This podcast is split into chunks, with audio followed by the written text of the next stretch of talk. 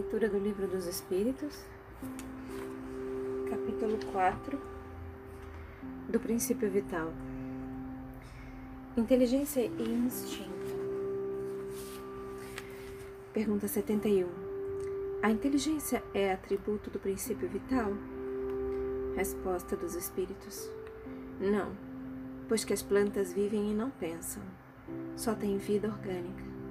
A inteligência e a matéria são independentes, porquanto um corpo pode viver sem a inteligência. Mas a inteligência, só por meio dos órgãos materiais, pode manifestar-se. Necessário é que o espírito se una à matéria animalizada para intelectuá-la.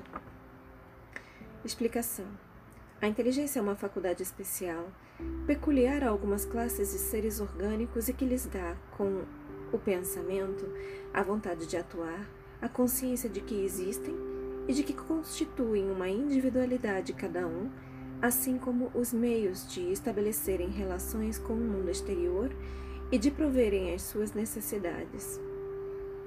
Podem distinguir-se assim.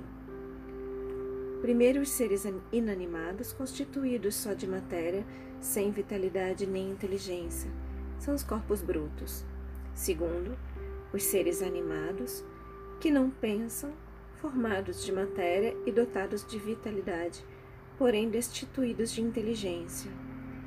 Terceiro, os seres animados pensantes, formados de matéria, dotados de vitalidade e tendo a mais um princípio inteligente que lhes outorga que lhes outorga a faculdade de pensar. 72. Qual a fonte da inteligência? Já o dissemos. A inteligência é universal. Letra A. Poder-se-ia dizer que cada ser tira uma porção de inteligência da fonte universal e a assimila como tira e assimila o princípio da vida material? Resposta.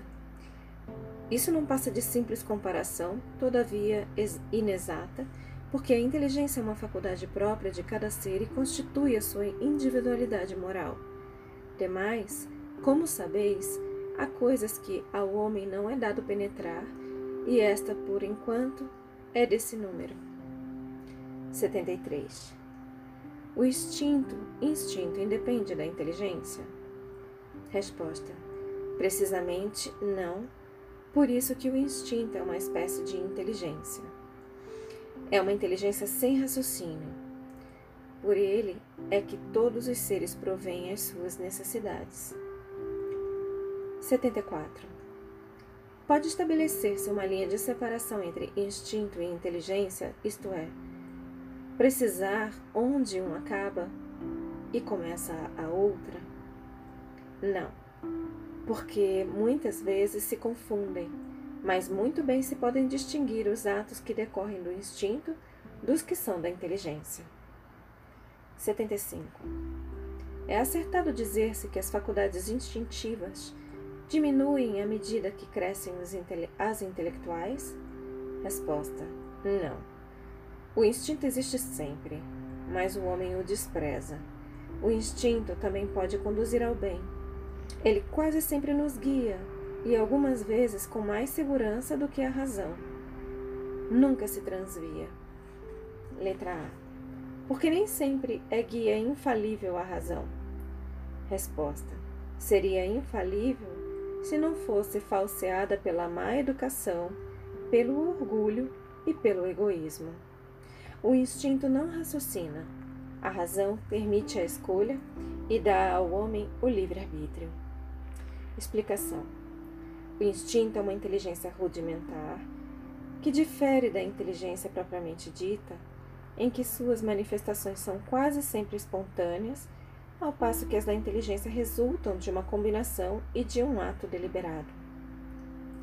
O instinto varia em suas manifestações conforme as espécies e as suas necessidades.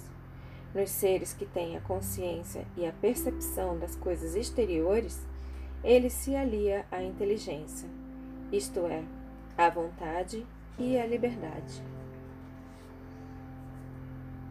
Feche os olhos.